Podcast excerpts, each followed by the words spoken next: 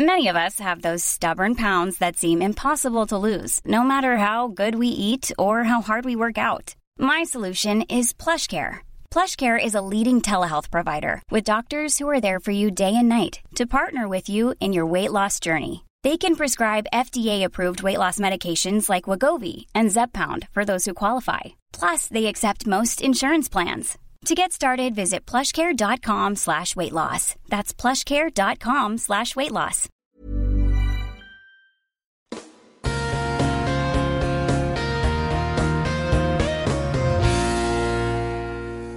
Mar Vaquero, bienvenida a Coffee Break. Muchas gracias por invitarme. Eh, y, y, gracias por atendernos además, porque para ti ahí en Pasadena ahora mismo son las diez y media de la noche, ¿verdad? Sí, correcto, ya casi la hora de dormir. Sí, sí. Aquí, aquí en Canarias son las seis y media de la mañana, el momento en que estamos grabando esto, pero bueno, es la, el único ratito que hemos podido pillar porque entre la diferencia horaria y, y lo liada que, que, están, bueno, ahora mismo ahí, ¿no? Con, con todo el, el tema del gran final de Cassini y, y todas estas trayectorias tan súper interesantes que está haciendo ahora a través de los anillos, ¿no? Pues supongo que ahora mismo será un no parar para ustedes. Sí, correcto, muchísimo, muchísimo trabajo ahora mismo. Hay, eh, digamos que, que todo es nuevo. Esta es una misión nueva para nosotros. El cambio de, de, la fase, eh, pues, pues todo es nuevo, tanto la ciencia como la parte de la ingeniería también. Así que sí, muchísimo trabajo. Bueno, me estoy adelantando un poco, pero Mar Vaquero, como ya les hemos comentado, eh, es ingeniera de la misión Cassini. Eh, trabaja en el JPL, el Jet Propulsion Laboratory, en, en, Pasadena. Esto es el laboratorio de propulsión a chorro, por cierto, que a mí me es como un, una cosa que me, me, hace mucha ilusión porque cuando leía Cosmos, ¿no? De jovencito, recuerdo que siempre ponía esas fotografías, muchas de ellas ponía siempre crédito laboratorio de propulsión a chorro. Y me, así traducido llama mucho la atención ese nombre, ¿no? Y siempre me tenía un poco intrigado y, y la verdad es que me sí sí me despierta mucha curiosidad ese sitio donde trabajas y tengo ganas de visitarlo algún día. Eh, bueno, pues has estado, eh, estuvimos hablando de, te, te mencionamos en el, en el, programa anterior porque has salido aquí en España en, en, muchos medios de comunicación, entrevistas contigo, porque se ha hablado mucho de Cassini y, y pues se ha comentado en muchos medios que eh, pues una de las de, de, los ingenieros eh, de, de, control de trayectoria que trabajan en Cassini es una española y, y, caramba, no solo es una española, sino que es de aquí también, de Canarias, ¿no? Así que era, era casi obligada la llamada. Eh, gracias por atendernos. Eh, y además me decías cuando hablábamos sobre hacer esta entrevista que incluso has estado, eh, estuviste aquí en el, en el IAC, en el Instituto de Astrofísica de, de, Canarias, como, como becaria de verano, ¿verdad? Sí, correcto. Efectivamente fui, fui becaria en el verano del 2006 y trabajé bajo la supervisión de Pablo Redondo, que, que creo que sigue, creo que sigue trabajando en el IAC, en el diseño de los criostatos de Emir. Uh -huh. um, y ese, pues sí, pasé todo un verano en la laguna. Que, que bien, bueno, no coincidimos. Eh, en, en, aquella época yo, yo estaba en el exilio, en, estuve, estuve muchos años por ahí y no, no llegamos a coincidir, así que no nos habíamos conocido antes. Y, y, bueno, quería preguntarte un poco cómo fue tu experiencia. Me imagino que supongo que habrías terminado tus estudios de ingeniería recientemente y no sé, era la primera vez que salías de casa. ¿Qué, qué recuerdos tienes de aquella época?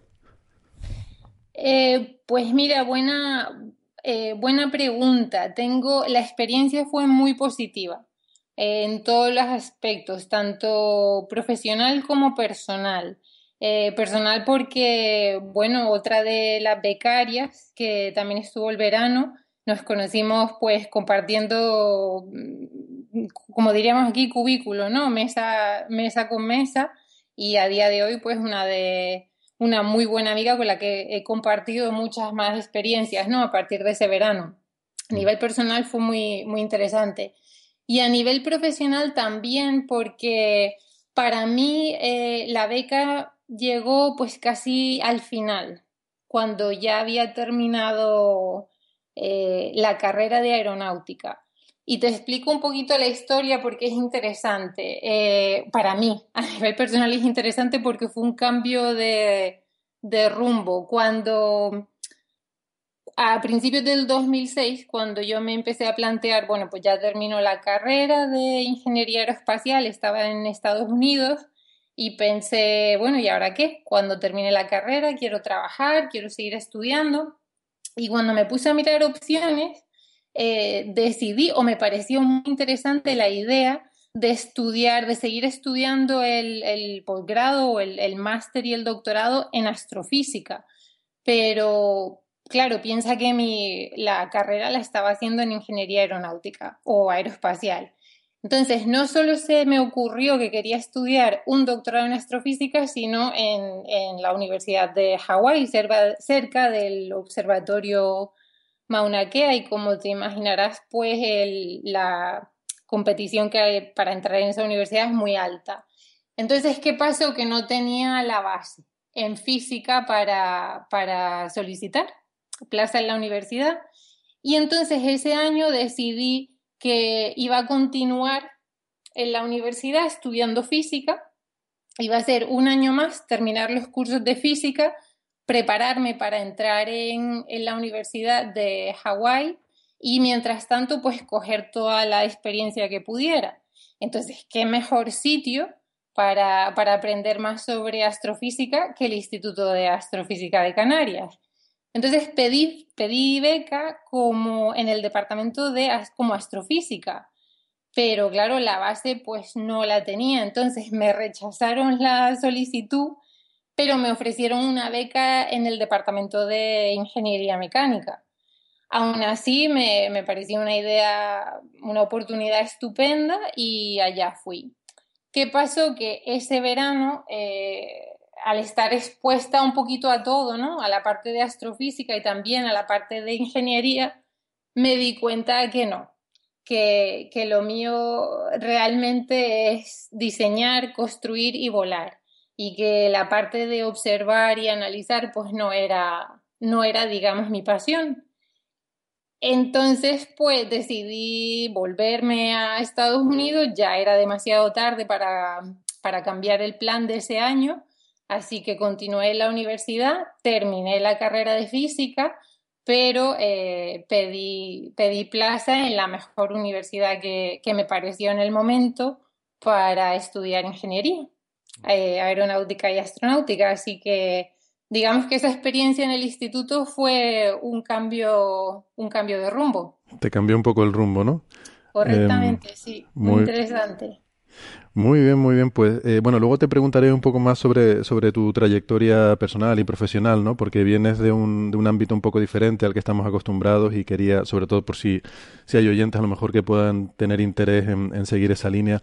Pero, pero bueno, ahora me gustaría que, pasáramos de nuevo a, Cassini, ¿no? Esa misión tan, tan interesante en la que, en la que tú estás involucrada y, que está ahora en esta, en esta etapa del gran final, ¿no? Y todo es así tan, como dices tú, tan nuevo y, va a ser tan apoteósico. Me gustaría que nos, mm, nos explicaras un poco en qué consiste tu trabajo y, cómo van a ser estos últimos meses de la misión. Pues mira, mi, mm, en términos muy, muy generales, eh, diría que mi trabajo consiste en pilotar la nave. Es decir, eh, controlar la posición de Cassini en todo momento y redirigir la nave a la trayectoria de referencia o el plan de vuelo, digamos, mediante pequeñas maniobras de control. Este es el, trabajo, vamos, de un equipo de navegación de satélites. Entonces, los próximos meses, como ya, como, como dije antes, van a ser intensos. De hecho, ya lo han sido eh, estas últimas semanas desde que Cassini cruzó por el hueco que queda entre el anillo más eh, interno o interior y la atmósfera del planeta. Eh, estamos volando por una zona desconocida a una velocidad altísima y, que a día de hoy este ambiente, digamos, no ha sido explorado. Por lo tanto, supone un nuevo reto. Se han encontrado muchas sorpresas, ¿no? Como por ejemplo estábamos hablando, ese vacío en, en la parte interior de los anillos, ¿no? Que es sorprendentemente que está sorprendentemente vacío. Y, y bueno, esto, eh, ¿cómo, o sea, ¿cómo funciona un poco? Yo, eh, por ejemplo, con la, poquita experiencia que tenemos en, en, cuestión de, control de, de, cosas en el espacio, los satélites que nosotros usamos para observar, pues típicamente em, existen simuladores, ¿no? Donde uno, una vez que eh, prepara una campaña o, va a preparar un, un cambio en algún modo de observación, pues primero introduce una serie de comandos para reprogramar el satélite, primero se pasan al simulador, o sea, primero los evalúa un, equipo, ¿no? Luego se pasa a un simulador, se ve que todo funciona, que no va a ocurrir ningún desastre, y luego una vez que eso se ha, se ha comprobado en el simulador, luego se suben al satélite, ¿no? Mm, yo me imagino que las medidas de control que habrá en algo como Cassini serán todavía incluso mucho más estrictas, ¿no? Eh, ¿Cómo son los protocolos para este tipo de cosas? O sea, cuando se llega a la decisión de que hay que hacer un cambio, ¿cómo se implementa eso en la práctica?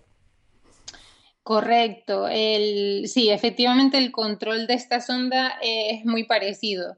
El, existe un equipo de planificación de secuencia de comando que se dedica precisamente a eso. Todos los comandos que enviamos a la nave están estudiados, testeados eh, por simulaciones y, y, normalmente no son decisiones de un día o dos, a no ser que hubiera una emergencia, que no ha ocurrido hasta ahora, pero normalmente son días dependiendo del tiempo que tengamos de, planificación.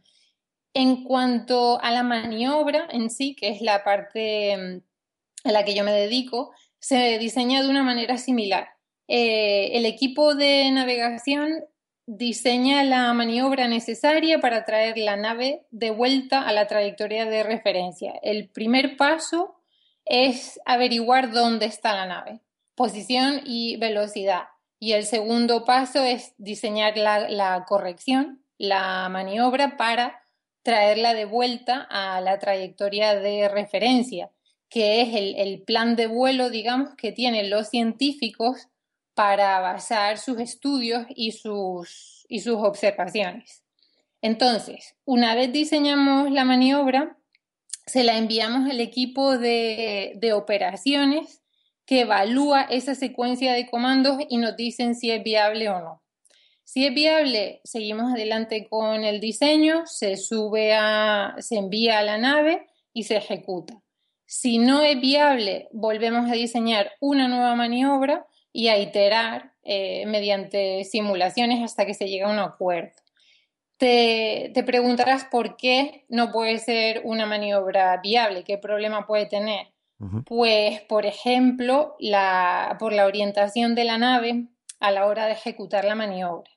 Eh, nosotros, el equipo de navegación, calculamos la orientación óptima para usar el menor combustible posible, es decir, la, mejor maniobra, eh, la mejor maniobra posible. Sin embargo, esta solución no siempre es la mejor para otros sistemas. Si pone demasiada eh, presión en, el, sistema de propulsión o el sistema de actitud. Entonces recibimos feedback de, esos sistemas y nos dicen, no, eh, cambia estos parámetros o ajusta esto lo otro para que eh, la maniobra pues sea viable desde el punto de vista de todos.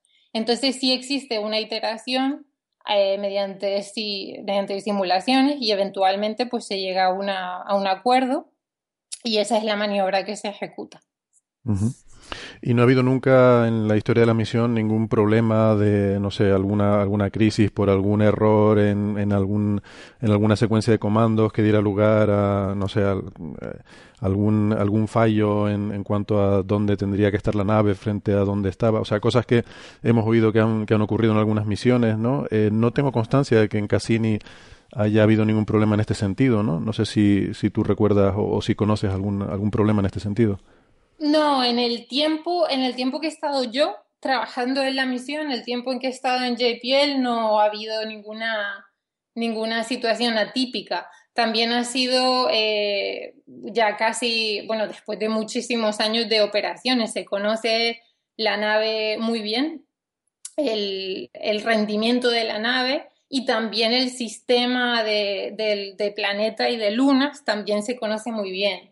Entonces, el tiempo que he estado yo trabajando en la misión no ha habido ninguna, ninguna situación atípica, pero también es porque los sistemas están ya están bien definidos, digamos.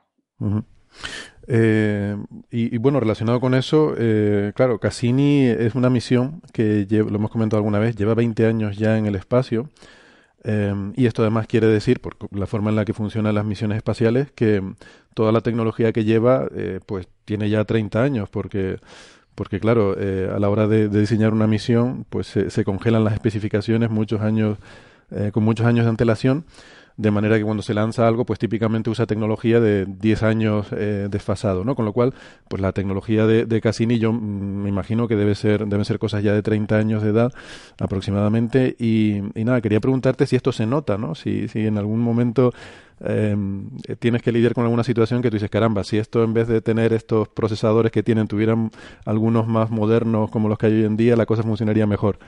Eh, no sé, eh, te sorprenderá que te diga que en absoluto. Eh, te digo, desde el punto de vista mecánico y de ingeniería, la nave está muy bien diseñada y construida y, por ello sigue en vuelo y en perfectas condiciones después de tanto tiempo, ¿no? 20 años de, vuelo. Eh, de hecho, entre nosotros en el equipo, muchas veces nos referimos a ella como el Cadillac de las naves espaciales. Es una expresión muy típica aquí en JPL. Em, sin duda es una máquina muy sofisticada con, sistemas muy bien diseñados. Eh, rara vez pensamos en, si tuviéramos mejores sistemas. Quería volver un poco al tema con el que empezamos, ¿no? Sobre, sobre tu trayectoria, tus estudios. Em, porque yo me estoy imaginando que mm, a lo mejor, no sé, puede haber ahora mismo un, chaval, eh, que esté, una chica joven que esté oyendo este programa, esté oyendo esta entrevista, y a lo mejor pues, pues se le ocurra, caramba, yo quiero hacer eso, quiero dedicarme también a, a, la astronáutica, a la ingeniería y, participar en misiones espaciales. Em, bueno, me gustaría que nos contaras un poco cómo, qué camino has seguido tú para, eh, para dedicarte a esto y ¿cuál sería el consejo que le darías a, esta persona que estuviera escuchando y que tuviera interés? Mm, adelante. Eh, diría, le diría justamente eso, adelante. Eh, en mi caso personal, mi carrera ha sido fruto de, mucho esfuerzo y, dedicación, casi incluso más que de, que de recursos, diría. Eh, así que estoy convencida de que con, con, voluntad y dedicación se puede conseguir mucho sino todo lo que uno se propone, ¿no? Eh, siempre existen diferentes caminos que llegan al, mismo fin. Es cuestión de, encontrar el suyo propio. En mi caso, por ejemplo, pues me desvié un poquito en algún momento, ¿no? Eh, empecé en Madrid, de Madrid pues me trasladé a Estados Unidos, pensé que, eh, que quería seguir estudiando astrofísica, hubiera sido un cambio, ahí me desvié un año eh, terminé física, luego volví otra vez a, la ingeniería aeroespacial. También en su momento, ¿no? Me planteé, bueno, pues dejo, dejo el, doctorado y me pongo a trabajar y pero eh, al final con, con, esfuerzo y dedicación se, creo que se puede conseguir mucho. Así que diría eso, que planificar lo justo, lo justo, digamos, inmediato, los próximos años que vienen, pero, pero es todo cuestión de, esfuerzo y dedicación. Los recursos llegan, yo creo que llegan. Yo tuve mm, eh, muchísima ayuda económica para estudiar en Estados Unidos, tuve becas durante toda la carrera, el máster y, el doctorado, y, por ello creo de verdad que con esfuerzo se consigue mucho. Me da la impresión de que con iniciativa también, ¿no? Porque a no todo el mundo se le ocurre pues irse de, su casa, ¿no? En tu caso de Gran Canaria, te fuiste a estudiar a Madrid, luego a Estados Unidos. O sea, entiendo que ahí también hay algo de, de, querer perseguir un poco los sueños, ¿no? Que decimos a veces, el, salir de la zona de confort, ¿no? El, tomar algunos, algunos riesgos, ¿no? Sí, también un poquito no pensar tanto, tanto en las consecuencias en este sentido. Yo ahora pienso eh, si, supiera ¿no? cómo, cómo fue la experiencia, si volvería atrás y haría lo mismo, pues intimida bastante. Intimida bastante mirar atrás y decir, eh, madre mía, por todo lo que pasé, ¿no? Pero no lo pensé mucho, mis padres me apoyaron al 100%, siempre han sido una fuente de apoyo tremenda y en su momento dijeron, sal, sal de Gran Canaria, primero porque no podía estudiar, desafortunadamente eh, aeronáutica no, no es una opción para estudiar en las islas, entonces salir de, casa era, era obligatorio. Ese fue el primer paso y de ahí dos años, ¿no? De, entre medias, un poquito para acostumbrarse ya, de ahí el, paso grande a Estados Unidos. Pero un poco, efectivamente, iniciativa. eh, lanzarse y, no pensar tanto en, dos años, tres años qué va a pasar, sino probar y que el camino no siempre es el mismo para todos y seguir adelante hasta que, hasta que uno quiera. Eh, en tu caso, entonces, eh, por lo que entiendo, te trasladaste a Madrid para estudiar ingeniería aeronáutica, ¿verdad? Ese fue, ese fue el primer paso que tomaste. Ese fue el primer paso, sí, para estudiar ingeniería aeroespacial, sí. Aeroespacial, porque quizás lo fácil a lo mejor hubiera sido, si tenías interés por todo este tipo de cosas, pues a lo mejor eh, desviarte un poco y decir, bueno, pues me, quedo en Canarias y estudio astrofísica, pero parece que tú tenías más interés por la parte más ingenieril, ¿no? Y eso requirió un, no sé, un cambio mayor, ¿no? El trasladarte a Madrid, que ya es, ya es un cambio mayor, ¿no? Entonces, estudias ahí la carrera y luego, ¿cómo surge lo de irte a Estados Unidos? Eh, pues a los, eh, yo empecé en la Universidad de, de, San Luis, tiene, en San Luis, en Missouri, tienen un campus en Madrid y, y empecé en el, en el, campus de Madrid y estuve pues dos años en Madrid y luego ya eh, para tomar las clases más específicas, porque primero y segundo, pues como todos sabemos, tiene mucha parte de física, matemáticas y asignaturas que no son tan, tan técnicas o específicas, pero para el, tercer año ya me tuve que trasladar a, Estados Unidos y así fue, así fue el cambio, por la Universidad de San Luis. Ajá, o sea, no, terminaste los estudios en Madrid, sino que... Eh, mitad y mitad. Vale, hiciste la mitad en Madrid. y terminé la carrera dos años más eh, en San Luis, sí. Vale, y entonces terminas ahí en San Luis, eh, ya tienes una titulación en ingeniería, ¿y cuál, cuál sería el siguiente paso en tu caso? El siguiente paso ocurre el, cambio de camino, de, de, considerar volver a astrofísica, eh, volver no, pasarme, digamos, al campo de, de la astrofísica. Para ello necesito más base, en ese momento necesito más base en física y la mejor opción que yo vi pues fue estudiar un año más y cursar eh, varias asignaturas de física para completar el, título de física también y prepararme mejor en ese año. Eh, debo decir que todas las optativas que pude, las asignaturas optativas durante los años de ingeniería, las cogí de física por, por, el interés personal que tenía por la física. Entonces no me fue, no fue tan complicado terminar eh, la licenciatura en física en ese quinto año eh, en Estados Unidos. Una vez que termino física, decido que quiero volver a la ingeniería y estudiar un máster en, en, ingeniería aeroespacial.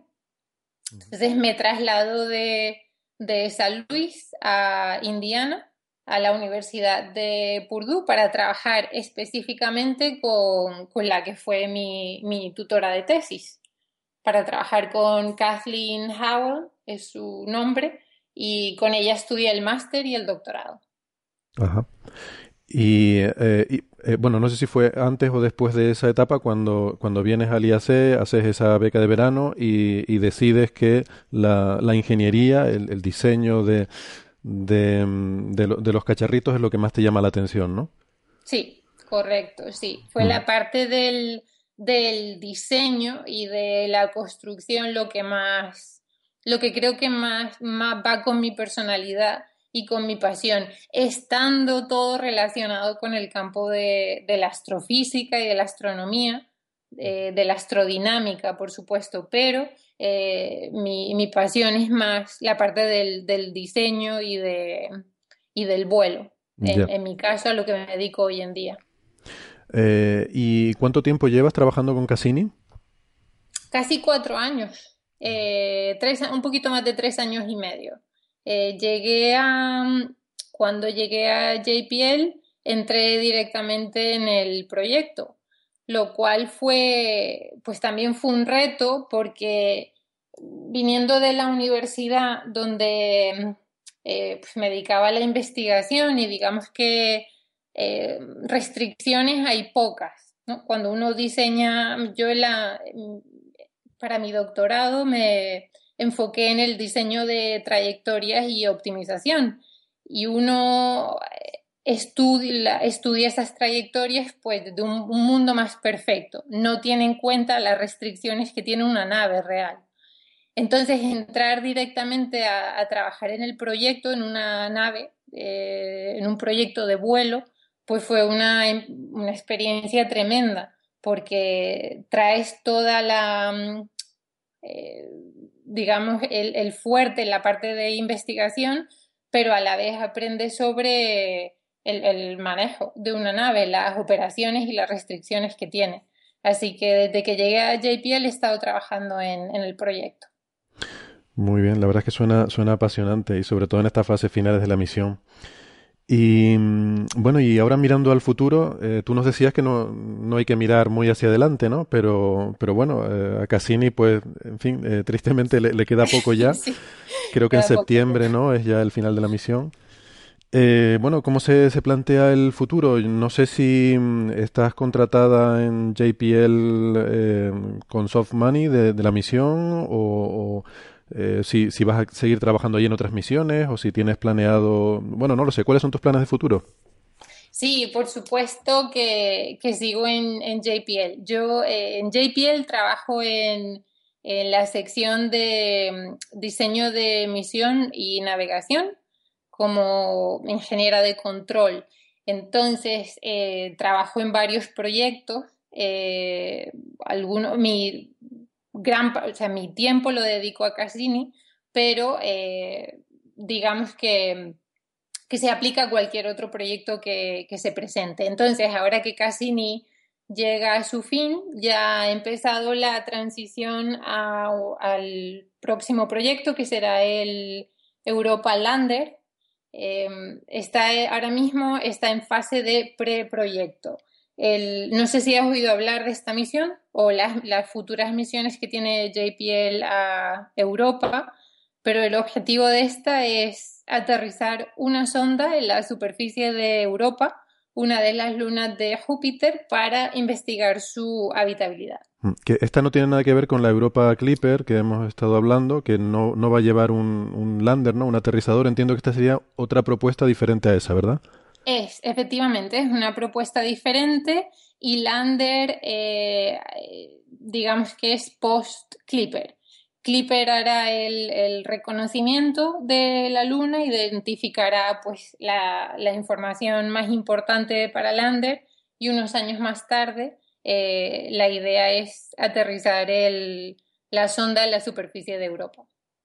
Eh, maravilloso. Yo, yo además es que soy, soy muy apasionado de Europa, eh, me gusta mucho y, bueno, solamente les reitero la advertencia aquella en 2010 de cuidado, no aterricéis en Europa, pero bueno, ustedes hagan lo que quieran. no, sé si has visto la película de 2010, a, a mí es que me encanta. Bueno, pues, pues nada, estupendo. La verdad es que eh, nada, muy, muy interesante, muy agradecidos por todo esto que, que nos has estado contando. Y, y, la verdad es que yo, eh, bueno, olvidé mencionar al principio, que es una cosa que quería comentar, que JPL, el, el Laboratorio de Propulsión a Chorro, es uno de los uno de los grandes, eh, ¿cómo se diría?, de, estos centros que subcontrata NASA para hacer los desarrollos tecnológicos para sus misiones espaciales, ¿no? Hemos mencionado muchas veces que la NASA, aunque siempre salen las noticias, la NASA hace tal cosa, la NASA hace tal otra, realmente la NASA prácticamente subcontrata casi todos sus trabajos, ¿no? Y JPL es uno de los, de los grandes, bueno, sale en la película del Marciano, por ejemplo, ¿no? Como el sitio donde se, se desarrolló la sonda Pathfinder. y, y, nada, pues muchos de los, de los desarrollos espaciales que hace la NASA los subcontrata JPL, con lo cual ustedes eh, allí pues tendrán montones de proyectos, tanto eh, activos como propuestas como esta que nos contabas de Europa, ¿no? Eh, posibles, ¿no? Para un futuro, todavía en fases muy preliminares. Y, bueno, explicar a la gente también que estos, estos proyectos pues se, se, preparan, se proponen, algunos se aceptan, otros no. O sea, tú eh, ahora mismo estás trabajando en este Europa Lander que, por lo que entiendo, pues eh, no hay garantía ninguna de que esto se vaya a hacer, ¿no? Es posible que dentro de unos años se diga, no, esto no interesa y, y, y, no se haga, ¿no? Y has estado trabajando ahí una serie de años que al final, bueno, se archivan todos esos papeles y esos informes y, al final no se utilizan y da un poco de pena, ¿no? Correcto. Mm. Pero bueno, vamos a confiar que en este caso que sí salga adelante, ¿no? Efectivamente. A, a, mí personalmente me haría, me haría mucha ilusión, ¿no? El tener una, una sonda que pudiera llegar a Europa, bueno, no sé, no sé dentro de cuántos años, supongo que esto es a muchos años vista. Pues sí, sí, para el, pues para el 2030 o por ahí, más o menos. Ya, ya. Eh, nada, Mar, en fin, que disculpa el atraco, no te quiero robar mucho más tiempo, que son ya las 11 de la noche ahí. Eh, pues son muy agradecidos por, por habernos dedicado este ratito y mucha suerte en tu trayectoria profesional futura. Gracias. Sí, un placer para mí ha sido responder las preguntas y, y volver a contactar con el Instituto de Astrofísica. De mm. verdad que sí que me ha hecho mucha ilusión. Muchas gracias. Pues nada, cuando estés por aquí ya sabes que estás invitada. Pasa a tomarte un café y, y te invitamos a algo. Sin duda, cuenta con ello. Adiós, buenas noches. Hasta luego.